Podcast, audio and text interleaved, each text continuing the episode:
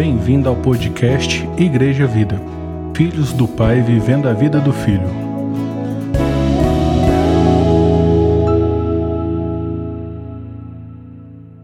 Graça e paz. Colossenses capítulo 1, a partir do versículo 13. Diz assim: Ele nos resgatou do domínio das trevas e nos transportou para o reino do seu Filho amado em quem temos a plena redenção por meio do seu sangue, isto é, o perdão de todos os pecados. Ele é a imagem do Deus invisível, o primogênito sobre toda a criação. Portanto, nele foram criadas todas as coisas no céu e na terra, as visíveis e as invisíveis, sejam tronos ou dominações, sejam governos ou poderes, tudo foi criado por ele e para ele.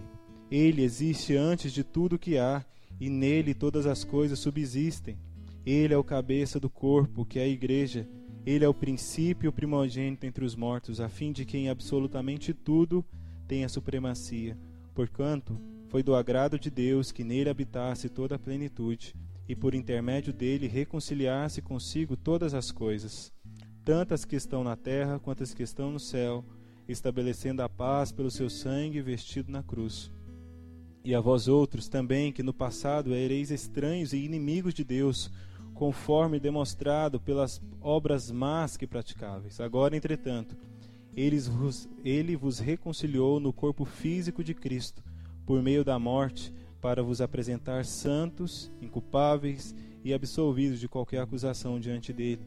Se de fato permaneceis na fé, alicerçados e firmes, sem vos afastar da esperança do Evangelho, que ouvistes, e que está sendo pregado a todas as pessoas em todo o mundo, do qual eu, Paulo, me tornei ministro.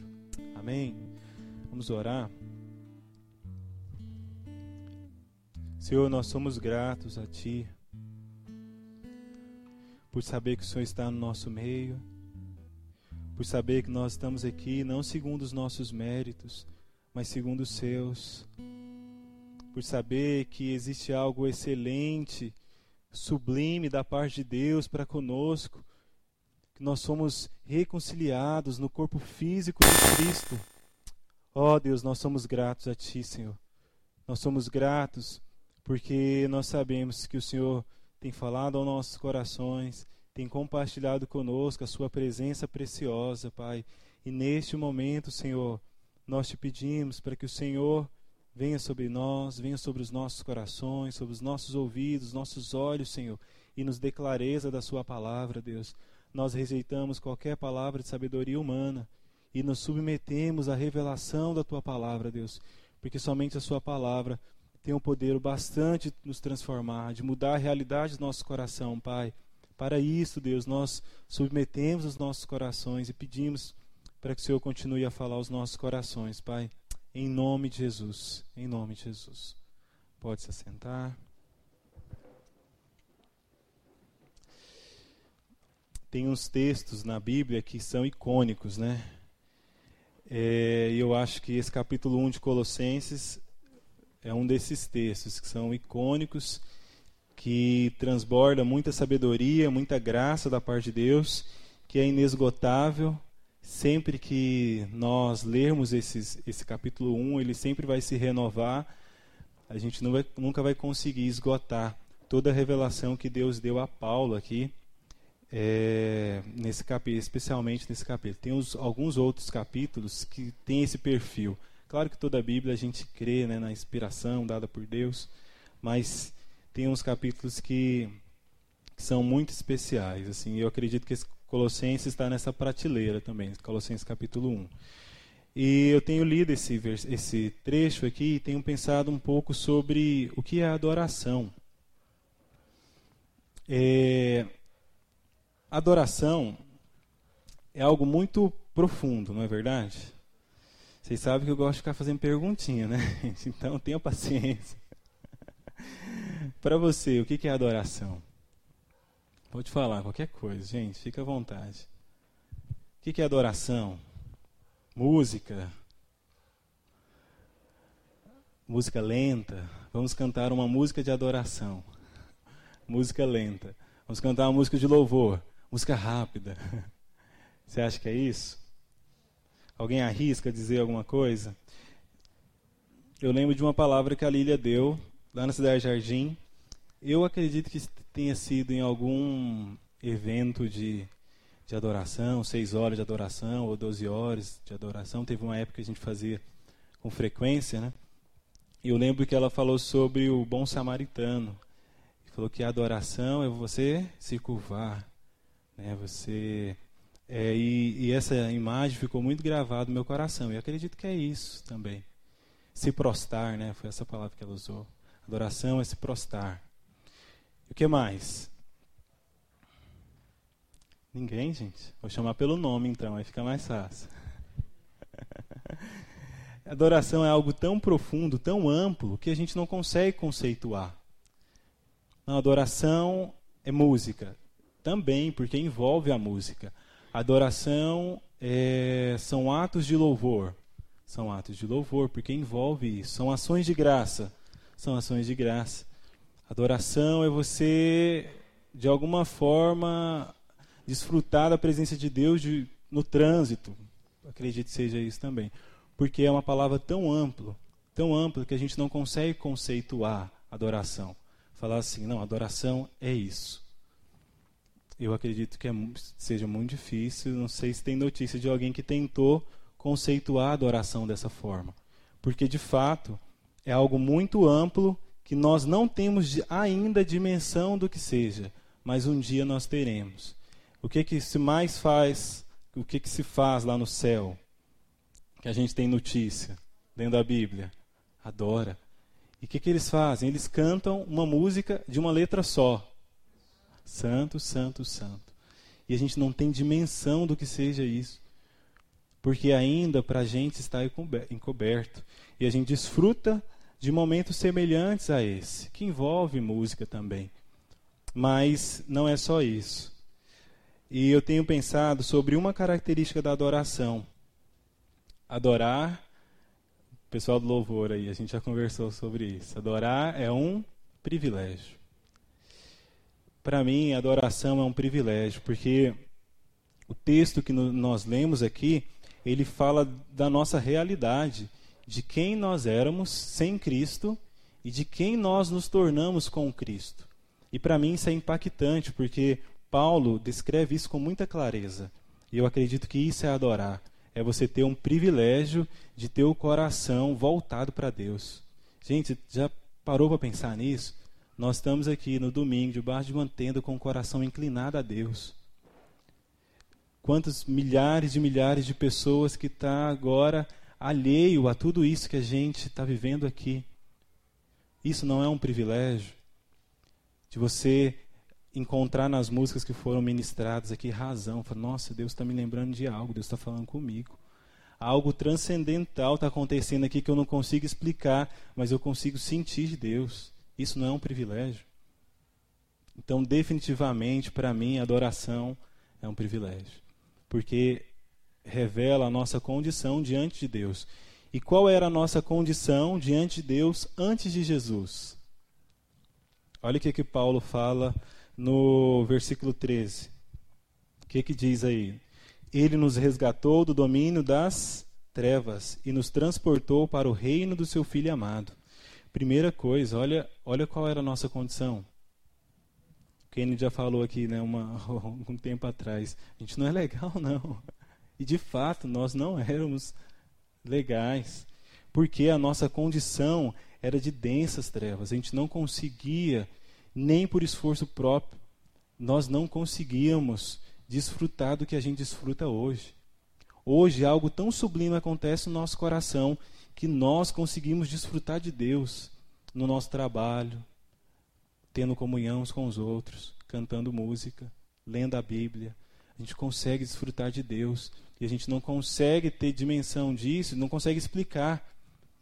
Porque foi algo que partiu da parte de Deus, não de nós. Ele nos tirou do reino das trevas e nos transportou para o reino do seu filho amado. Então essa é a nossa condição.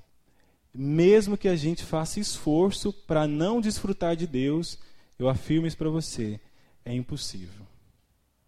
A gente pode se esforçar, falar, não, hoje eu não quero saber das coisas de Deus, ainda assim a gente vai desfrutar de Deus. Porque ele nos tirou de um lugar de densas trevas e ele nos colocou no, no seu reino. E o reino de Deus não é pautado pelas nossas ações. O reino de Deus é pautado por aquilo que o filho dele fez. Então adorar não é mais um privilégio, não é somente um privilégio, é uma realidade de vida. Nós adoramos a Deus, consciente e inconscientemente, em todos os lugares, nós adoramos a Deus. Com música ou sem música, nós estamos adorando a Deus. Orando ou sem orar, nós estamos adorando a Deus. Lendo a Bíblia ou deixando de ler a Bíblia, nós estamos adorando a Deus. Porque essa é a nossa realidade. Porque no reino de Deus só acontece algo: adoração a Ele. Então, o que está sendo cantado lá diante do trono dele, nós estamos aqui, com outras músicas, de outras formas, colocando cadeira aqui no lugar, guardando, abrindo o container. Nós estamos aqui adorando a Deus, arrumando o computador, esperando os irmãos, tendo comunhão uns com os outros. Nós estamos adorando a Deus, porque nós estamos no reino de Deus. O reino de Deus é uma realidade das nossas vidas. Nada mais, a gente não precisa se esforçar mais.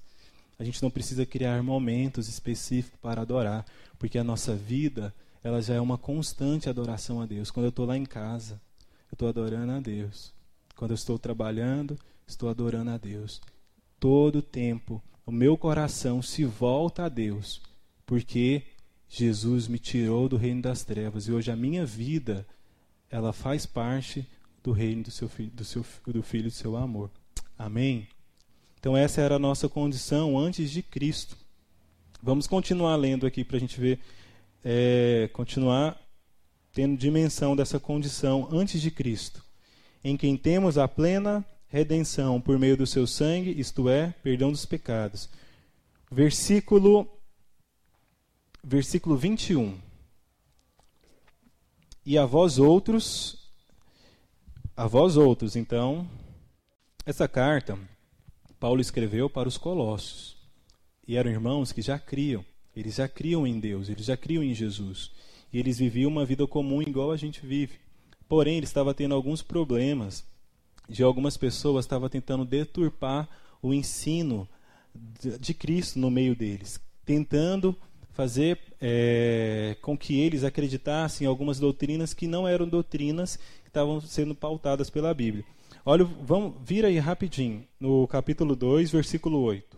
Tende muito cuidado para que ninguém vos escravize, escravize, desculpo, a vãs e enganosas filosofias que se baseiam nas tradições humanas e na falsa religiosidade deste mundo, e não em Cristo pois somente em Cristo habita corporalmente toda a plenitude de Deus.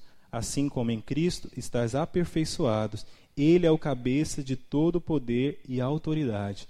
Tinha algumas pessoas que estavam tentando enganar os irmãos da supremacia de Cristo. E quando a gente deixa de lado a supremacia de Cristo, a soberania de Cristo, o que, que nós vamos colocar no lugar de Cristo? Minha meta é tomar toda essa água, então vai ter muitas perguntas. Quando nós tiramos Cristo, o que, que nós rapidamente colocamos? Alguém falou ali, acho que foi a raiz. Foi a raiz? Nós, nós vamos colocar pessoas. Porque existe em nós uma predisposição para adorar, seja conscientemente ou inconscientemente toda cultura ela tem os seus, os seus objetos de adoração. Qual que é o nosso maior exemplo disso? A Índia. Na Índia, tudo se adora. Porque Jesus ele não está ali. Aí, o espaço que é de Cristo, eles estão ocupando por outras coisas. E eles são tão criativos que eles forçam a amizade. É muita coisa, gente. Então, quando Jesus não está nesse lugar de adoração, a nossa tendência é colocar pessoas ou coisas. Isso acontece no nosso meio. Às vezes nós idolatramos pessoas, colocamos personalidades políticas nesse lugar que tem primazia só de Cristo. E Paulo estava lidando com isso. E sempre que é posto o homem nesse lugar, inverte a lógica, porque o homem ele passa a ter um poder que ele não tem. E o, no, a nossa, a, a, o nosso privilégio é saber quem nós somos, porque isso nos dá a dimensão da obra gloriosa que é a cruz. E quando nós tiramos Jesus desse lugar, nós esquecemos a nossa condição. Isso é muito perigoso. Aí a gente começa a pensar: não, eu sou bom mesmo. Eu acho que eu mereço uma glóriazinha. Não preciso de muito, não, só um pouquinho. Isso é muito perigoso, porque esse lugar é de Cristo. E a gente precisa ter gozo, alegria em saber qual é a nossa condição. Era o que Paulo estava lidando com os irmãos em Colossos. E olha o que o versículo de 21 diz. Gente, esse é o Evangelho, tá? Olha o que o versículo 21 diz. E a vós outros também que no passado ereis estranhos e inimigos de Deus, conforme demonstrado pelas obras más que praticáveis. Olha a nossa condição. Nós éramos inimigos de Deus. É por isso que é um privilégio adorar, porque Ele nos tirou desse lugar onde eu era inimigo dele. Quem está falando isso é o Paulo, gente. Nós éramos inimigos de Cristo, inimigos de Deus. E Ele nos tirou desse lugar onde a nossa inimizade era o que reinava e nos transportou para o reino do Seu Filho amado. E hoje nós somos amigos de Deus. Isso não é um privilégio, isso é adorar. É ter consciência de quem eu era sem Cristo. E hoje, o que, que a minha vida se tornou? Hoje, sou amigo de Cristo. Nós somos amigos de Deus. Amém? E nós precisamos ter consciência disso, porque hoje, parece da forma que as coisas estão caminhando, as pessoas não têm dimensão disso. E elas vivem uma vida completamente alheio a essa promessa. Vamos ler Romanos capítulo 1. Eu acho que esse texto de Romanos, ele traduz de forma mais clara a realidade de uma pessoa que não crê. E hoje, infelizmente, é a realidade de muitos. Romanos capítulo 1.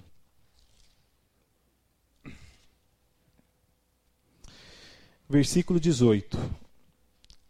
O mesmo Paulo que falou que a gente era inimigos de Deus antes da fé, é o mesmo Paulo que está escrevendo isso aqui. Ó.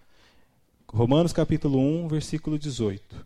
Portanto, a ira de Deus é revelada dos céus contra toda impiedade e injustiça dos homens, que suprimem a verdade pela injustiça. Pois o que de Deus se pode conhecer é evidente entre eles, porque o próprio Deus lhes manifestou. Pois desde a criação do mundo, os atributos invisíveis de Deus, seu eterno poder e sua natureza divina têm sido observados claramente podendo ser compreendidos por intermédio de tudo que foi criado, de maneira que tais pessoas são indesculpáveis. Por que tais pessoas são indesculpáveis? Porque os atributos de Deus, eles são observados claramente. Tudo revela a glória de Deus. A natureza revela a glória de Deus. As nossas vidas e até mesmo as nossas limitações, elas revelam a glória de Deus. E isso faz das pessoas que não têm essa consciência indesculpáveis. Aí mais uma vez eu lembro do nosso privilégio. Nós temos a consciência disso. Isso é um privilégio. Isso é adorar. É você reconhecer que Deus nos tirou desse lugar que é de completa aversão à vida de Deus e nos transportou para outro lugar onde a adoração é uma realidade. Aí eu não mais limito a adoração a músicas e a momentos de louvor, mas eu lembro que toda a minha vida o adora. Então, no trânsito, dirigindo, nem precisa colocar música gospel, estou adorando a Deus. Em todo lugar, estou adorando a Deus. Amém? Para mim, esse é o maior, é a maior revelação possível, esse privilégio. Só que também existe outro, existe uma outra forma que a gente consegue ter essa dimensão também, do ponto de vista histórico. É, para a gente entender isso, vamos lá para Atos. Atos capítulo 1. Vamos entender o privilégio de adorar a partir agora de um cenário mais histórico. Atos capítulo 1, versículo 4. Atos capítulo 1, versículo 4 diz assim: Certa ocasião, enquanto ceava com eles, ordenou-lhes que não se ausentar de Jerusalém, mas que aguardassem a promessa do Pai, a qual salientou ele de mim, ouviste. Os últimos atos de Jesus foi isso aqui. Ele disse para os discípulos, falou: "Olha, aguarde a promessa. Qual que era a promessa? O Espírito, Espírito Santo. No versículo 8 explica, né? A gente conhece bem, mas vamos ler. Versículo 8. Contudo, recebereis poder quando o Espírito Santo descer sobre vós, e sereis as minhas testemunhas, tanto em Jerusalém como em toda a Judéia e até os confins da terra. Qual que era a promessa? O Espírito Santo. Para quê? Ser testemunhas. Em aonde? Em Jerusalém, Judéia, Samaria e até os confins da terra. Mas como isso se deu? Porque Jesus, ele foi claro, olha, vocês vão ser testemunhas em dois pontos, né? Jerusalém. Depois, vocês vão ser testemunha na Judéia, vocês vão ser testemunha em Samaria, vocês vão ser testemunha nos confins da terra. Mas como que isso se deu? Capítulo 2. O que, que acontece no capítulo 2? A vinda do Espírito Santo, ali com o final do lado da festa do Pentecoste. Aí depois disso, o que, que aconteceu? O que, que o Pedro fez? Ele ele foi, né, movido ali pelo Espírito e começou a pregar para uma multidão. Aí eu acho incrível, né, a pregação de Pedro. Vamos ler Atos, 30, Atos 2, 32. Atos 2, 32. Deus ressuscitou esse Jesus e todos nós somos testemunhas desse fato. Exaltado à direita de Deus, ele recebeu do Pai o Espírito Santo prometido e derramou o que vós agora vedes e ouvis. Versículo 36. Sendo assim, que todo o povo de Israel tem absoluta certeza disto esse Jesus a quem vós crucificaste, Deus o fez Senhor e Messias. E ele prega dessa forma bem amorosa, né? E o resultado disso, muitas pessoas, elas se convencem disso, né? E de forma extraordinária, Deus começa a tocar os corações das pessoas e as pessoas se convertem. É, e a pregação deles eram tão efetivas, mas tão efetivas, tão efetiva, desculpa, que muitas pessoas começou a crer nesse evangelho. E qual que foi o resultado disso? O, o grupo começou a ser cada vez maior. E o que, que aconteceu? Surgiu demandas, né? Porque era muita gente. Qual foi a primeira demanda que surgiu? Vamos lá, Atos capítulo 6, versículo 1. Atos 6, capítulo 1, Desculpa, Atos 6, versículo 1. Ora, naqueles dias, multiplicando-se o número de discípulos, olha, multiplicando o número de discípulos, houve uma queixa entre eles. Os judeus helenistas protestaram contra os judeus de fala hebraico-aramaico, porque suas viúvas não estavam sendo atendidas na, na, distribuição diária de alimentos. Olha, algumas pessoas não estavam conseguindo ter acesso a alimentos. Foi a primeira demanda que surgiu. Aí o que, que eles fizeram? Falou, olha, a gente não dá conta de fazer tudo. Ah, existem umas pessoas aqui que são responsáveis, têm um bom testemunho. Aí eles chamaram essas pessoas e essas pessoas que não estavam sendo atendidas na sua necessidade, começou a ser atendida através desses homens que Deus levantou. E quem é o mais famoso deles? Estevão. Estevão. E Deus usava Estevão de forma tão gloriosa que era impossível ele não ser notado pelas pessoas daquela época e Deus estava fazendo muitos sinais e maravilhas no meio deles através de Estevão. Aí o que, que acontece? E, é, eles prenderam a Estevão, né? Aí depois, Estevão, capítulo 7. Estevão faz a sua defesa diante do sinédrio. Aí a gente conhece toda a história e chegamos no capítulo 8. Vamos ler, todo mundo. 8, versículo 1. E Saulo estava aprovando a morte de Estevão. Daquele dia em diante, ou seja, depois da morte de Estevão, estabeleceu-se grande perseguição contra a igreja. Até esse momento, eles estavam pregando na em Jerusalém, em Jerusalém. Aí depois disso, o que, que acontece? Todos, exceto os apóstolos, foram dispersos pela região da Judéia e Samaria. Deus tem os, tem os meios, né? Então, assim, para mandar o povo lá para Judéia e Samaria, para dar uma ajudinha, Aí veio a perseguição sobre os irmãos que estavam em Jerusalém pregando. E a promessa é para ser testemunho em Jerusalém. Estavam lá, de boa, cumprindo a promessa. Aí, só que tinha outra parte, né? Judéia e Samaria. Para ajudar eles a ir para Judéia e Samaria, veio sobre os irmãos perseguição depois da morte de Estevão. E isso obrigou os irmãos a ir para Judéia e Samaria. E o que, que eles fizeram lá? Versículo 4 do capítulo 8. Enquanto isso, os que haviam sido dispersos pregavam a palavra por onde quer que fosse. Gente, é, é incrível, né, a história do povo de Deus. Então, sob perseguição, eles continuavam a pregar a palavra, porque a promessa era para Jerusalém, era para Judéia e para Samaria. Não interessa se ia ter perseguição. Eles continuavam a pregar. E tem os confins da terra.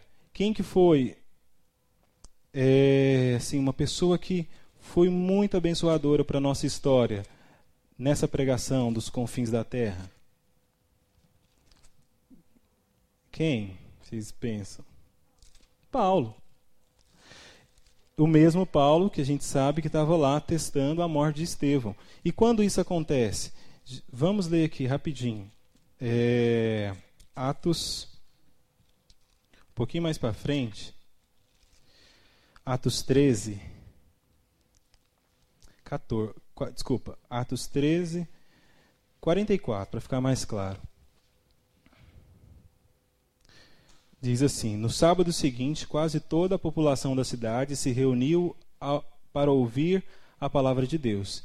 Entretanto, quando os judeus observavam a multidão, ficaram tomados de inveja e, de forma desrespeitosa e ultrajante, contradiziam o que Paulo pregava versículo 46, então Paulo e Barnabé, tomando a palavra com toda a coragem, lhes afirmaram: importava que a vós outros, em primeiro lugar, fosse pregada a palavra de Deus aos judeus, né, na sinagoga. Porém, considerando que rejeitais a vossos próprios, a vós próprios, vos julgais indignos de receber a vida eterna.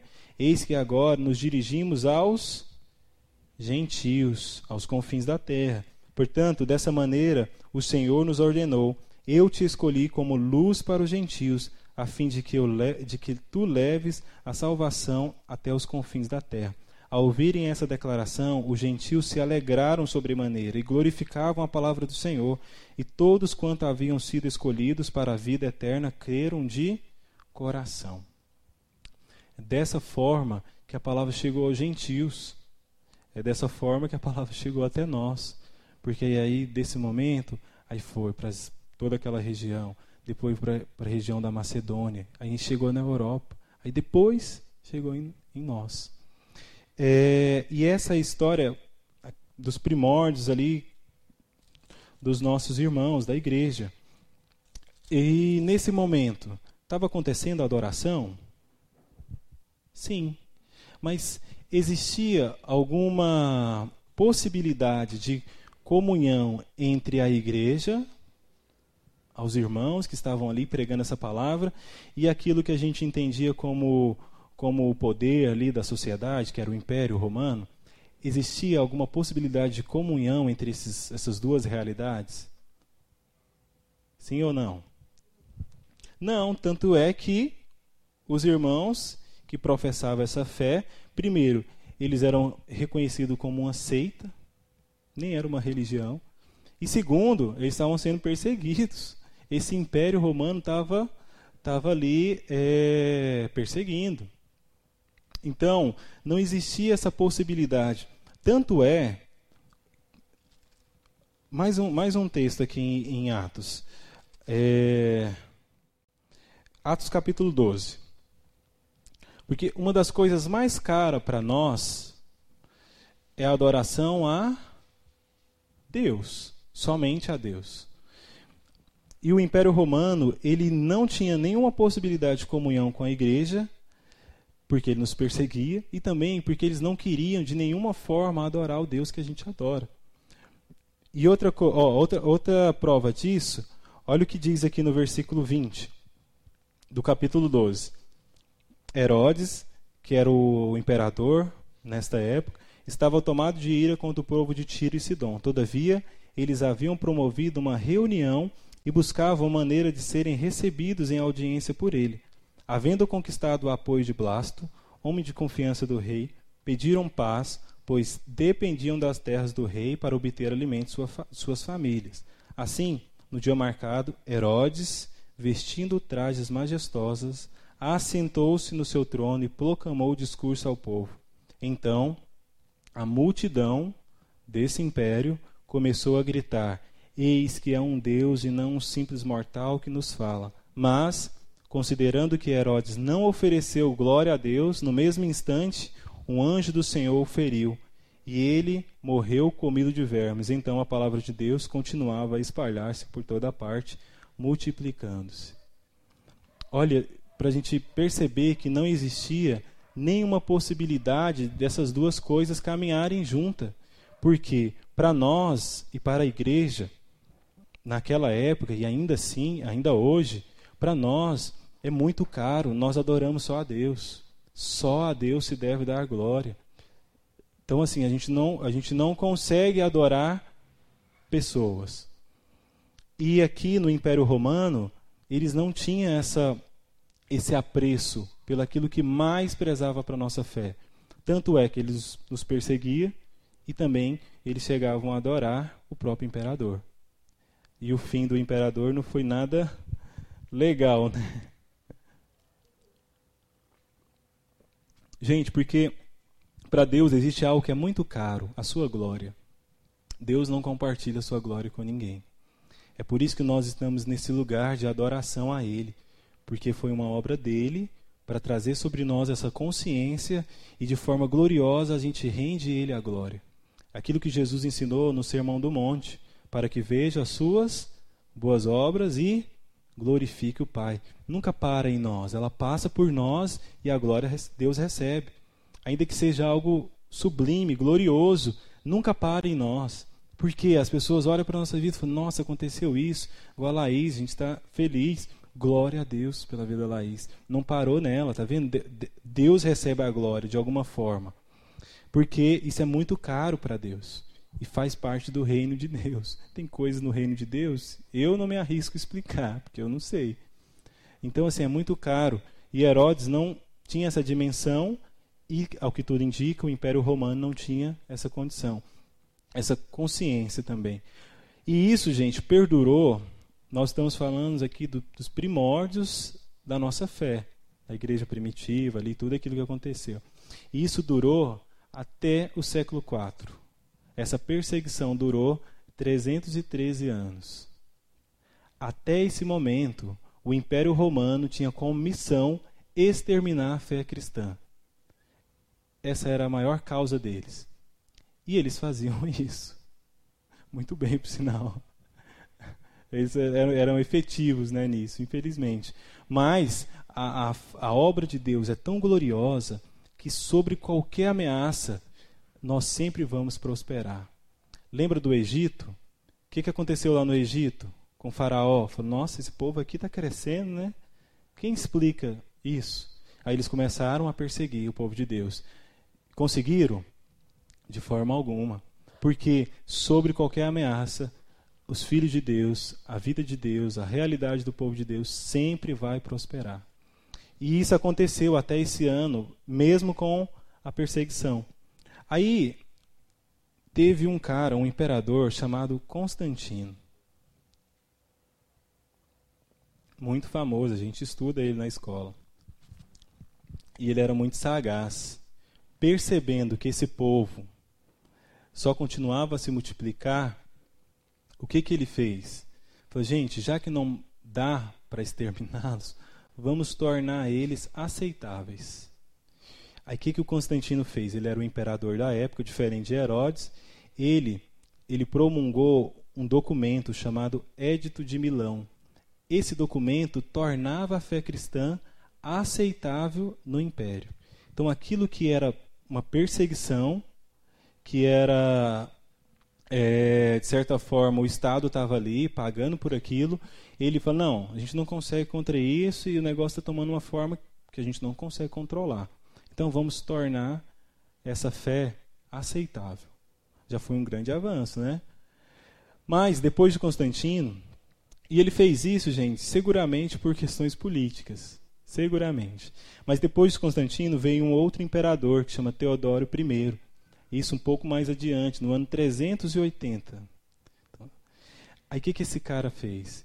Ele transformou a religião cristã como a religião oficial do império. Então aquilo que eles empenhavam todas as suas forças para perseguir, eles transformaram como a religião oficial. Então, agora não só se pode adorar, eles não são mais somente toleráveis. Não, agora nós do império nós vamos adorar. Pelo menos era o que eles falavam. Isso foi bom ou foi ruim para a gente? Foi ruim. Por quê? Porque, gente, foi 300 anos de perseguição e ninguém conseguiu parar o evangelho. Mas, depois desse, desse documento, isso chama Édito de Tessalônica. O primeiro foi para tornar tolerante, depois o segundo para oficializar como a religião do império. Isso não foi bom para a gente. Porque aquilo que era um privilégio, lembra lá do início que eu falei que adorar a Deus é um privilégio? Porque foi uma condição que Cristo conquistou por nós na cruz. Ele nos tirou desse domínio das trevas e nos transportou para o reino do seu Filho amado. E hoje tudo que a gente faz é uma adoração a Ele. Então é, é um privilégio isso. Só que nesse momento deixou de ser um privilégio e passou a ser um direito. Aí, o que, que aconteceu? Nem todo mundo podia adorar. Quem podia adorar?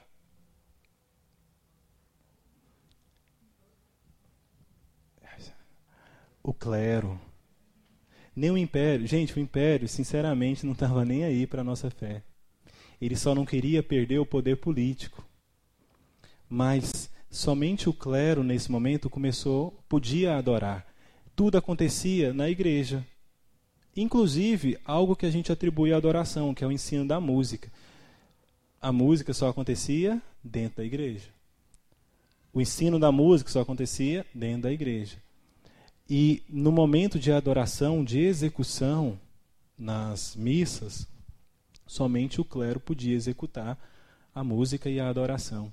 Os camponeses tem um filme muito interessante, eu chamo Crave a Rosa. Retrata muito bem isso, essa disparidade. Aí mostra o clero lá, todo pomposo, com aquelas músicas maravilhosas, com aquela voz de anjo, e os camponeses lá ralando. Porque a, o privilégio que Cristo nos deu a partir dessa condição tinha se transformado apenas em um dever. E não mais se era permitido adorar, ou pelo menos os simples camponeses. E, depois, e isso perdurou até quando? Isso foi o quê? No século IV, ano 300. Isso durou, gente, até 1500. O que, que aconteceu em 1500? A reforma protestante. O que, que a reforma protestante fez? Falou, gente, está muito estranho isso aqui. Porque ao comparar a realidade da igreja naquela época com as escrituras, tinha algumas coisas que estavam muito distantes. Inclusive essa da parte da adoração. Um cara que foi muito importante para isso foi o próprio Lutero. Além de ele ser músico, ele era compositor, lá tem as suas músicas. Não tão bom quanto teólogo, mas ele era compositor. É, e ele observou isso, falou, gente, e uma das reivindicações da reforma foi isso, falou, olha, todos nós podemos adorar. Como que eles descobriram isso? prescrutando as escrituras. Aí é um retorno à palavra, isso é glorioso. Vamos ler lá o texto que o Lutero usou para isso. Romanos 3.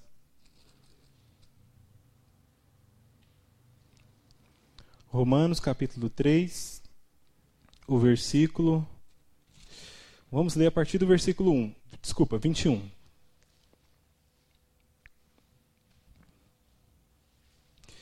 Romanos 3, 21 diz assim: Entretanto, nesses últimos tempos se manifestou uma justiça proveniente de Deus, independente da lei, mas da qual testemunha a lei e os profetas, isto é, a justiça de Deus por intermédio da fé em Cristo Jesus para todas as pessoas que creem. Portanto, não há distinção, porque todos pecaram e destituídos estão da glória de Deus, sendo justificados gratuitamente por sua graça, mediante a redenção que há em Cristo Jesus.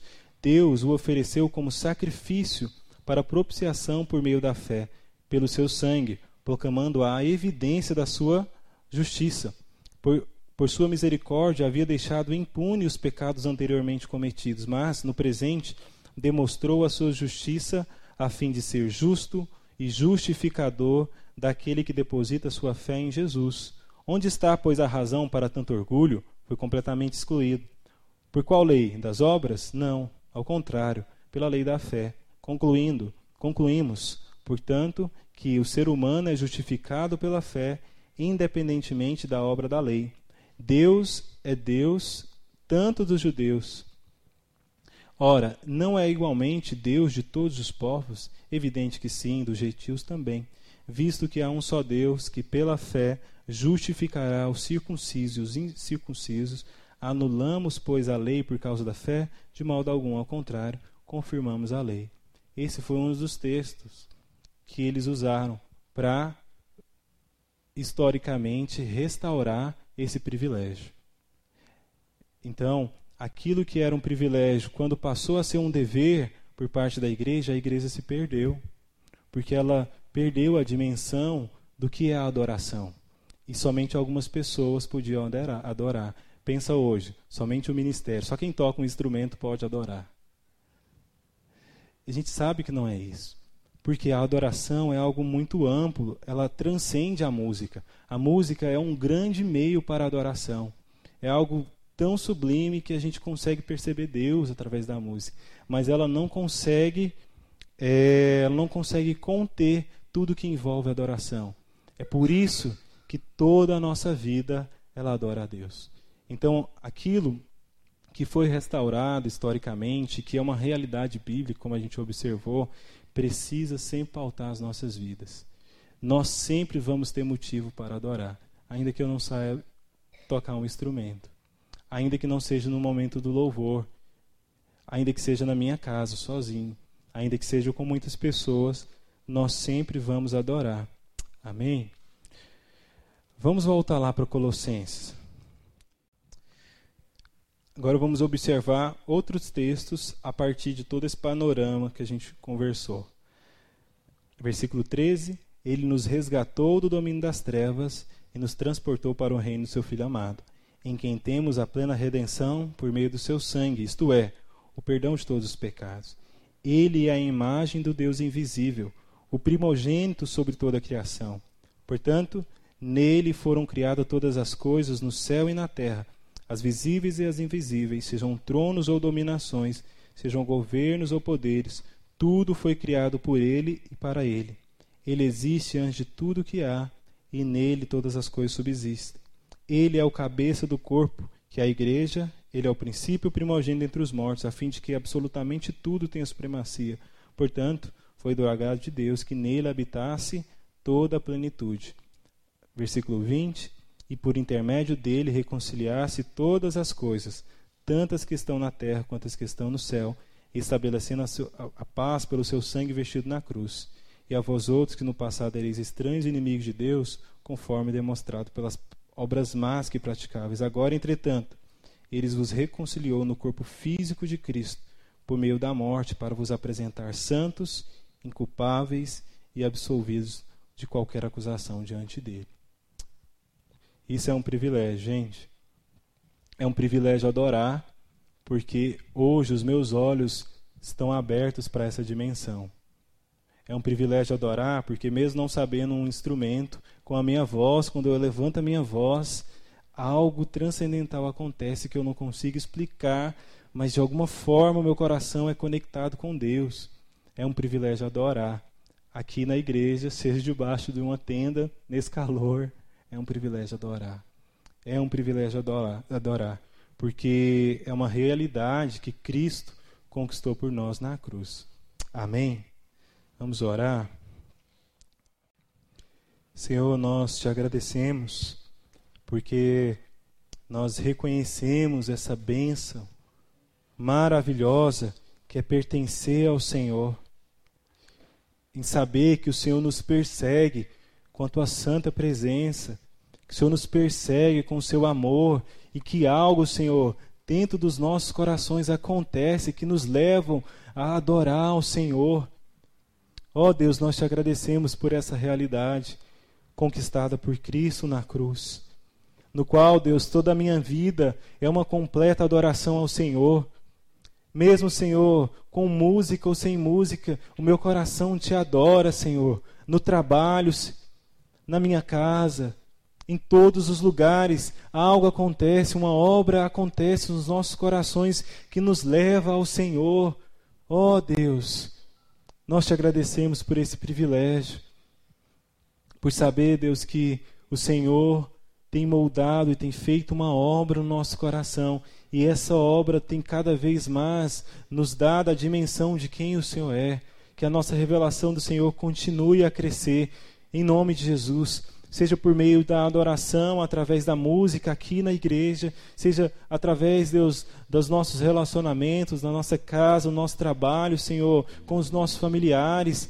Seja, Deus, em todos os lugares, que a nossa consciência de quem o Senhor é cresça cada vez mais, a ponto, Senhor, da adoração fluir através das nossas vidas e as pessoas serem impactadas, não por causa de nós, mas porque algo transcendental acontece no nosso coração que a gente não consegue explicar, mas é uma obra eterna, é algo palpável, Senhor. Nós conseguimos ver através da vida uns dos outros que de fato é um privilégio adorar o Senhor, que o Senhor nos persegue com seu amor, que o Senhor nos traz de volta à casa do Pai. O Senhor nos curva quando é necessário. O Senhor vence o nosso coração quando é necessário. O Senhor nos anima. O Senhor nos enche de fé, de coragem, de perseverança. Oh Deus, nós somos gratos porque de fato adorar o Senhor é um privilégio, porque nós éramos alheio a essa realidade, nós éramos alheio à sua vida, Senhor nós não tínhamos dimensão e nem consciência de quão bom e agradável é estar junto a Ti, de quão bom e agradável é desfrutar da Sua presença. Oh, Senhor, nós te agradecemos porque de fato é um privilégio estar aqui, Senhor, reunidos como igreja, louvando e adorando ao Senhor.